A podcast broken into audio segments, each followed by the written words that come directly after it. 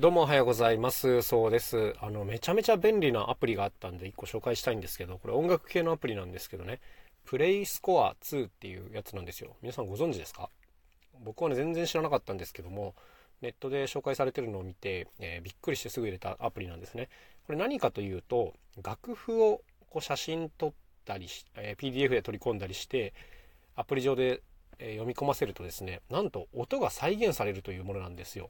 シンプルですよね。例えばこうピアノ譜があるとするじゃないですか。それ写真撮って読み込ませるともう結構ものの数秒で、え、データ化し、データ化するというか音源化してくれるという感じなんですよ。で、こう譜面の今ここだよみたいなバーがスクロールされていって、それに対してこう音が出てくるという、まあ、自動再生装置みたいな感じですね。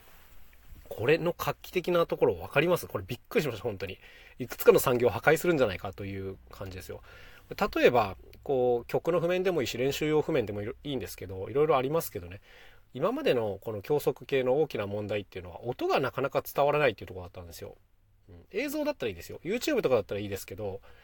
あの、こう楽譜みたいなテキスト情報っていうのは音が伝わらないっていうのはこれ大問題で、やっぱりこう、プレイヤー自身がですね、音をイメージできてないと、弾いてもこう、いい感じかどうかってよくわかんないわけですよ。そうそうそう。だけど、まあ、先に機械的とはいえですね、こういう風に再生してくれると、あこういう音遣いなのねとか、あと間違ってるところがこう一発で把握できたりとかするわけで、これすっごい画期的ですね。だから元々のこの教則本とかって、例えば CD がついてたりするわけです。はい。で、それに対して音源が入ってて、この楽譜はこの CD の何曲目ですよとかね。もしくは QR コードで YouTube に飛ばして、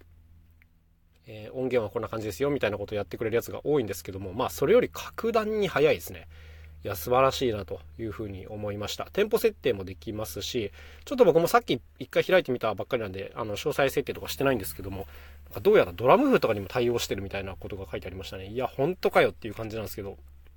これほんと便利ですね。なんかもともとね、いろんな機能があるんですよ。例えば、打ち込みの楽譜だったら、あの、同じソフトで開いてあげれば再生機能はあったりするんですけど、これのほんと画期的なところは写真とかで OK っていうところですね。だからこの古の楽譜とかですね、そういったものもこうすぐ音源化できてしまうっていう、これがまさにちょっと衝撃的な、はい。なんか発想はシンプルだし、ありそうなもんなんですけど、今までちょっと巡り合ったことがなかったんですけどね。なんか一発やってみたらあまりのその速さと、えー、簡単さにもう本当にちょっとびっくりしてしまいました。これがあれば音楽学習早いだろうなと思いますよ、本当僕も初めての楽器とかよく練習するんですけど、音が全然イメージできないっていうのがね、結構問題なんですよね。間違っててもなかなか気づかないとかね、はい、あるんですけど、これは、もちろんあの、ソフトがね、間違えるところもあるんですけど、しかしね、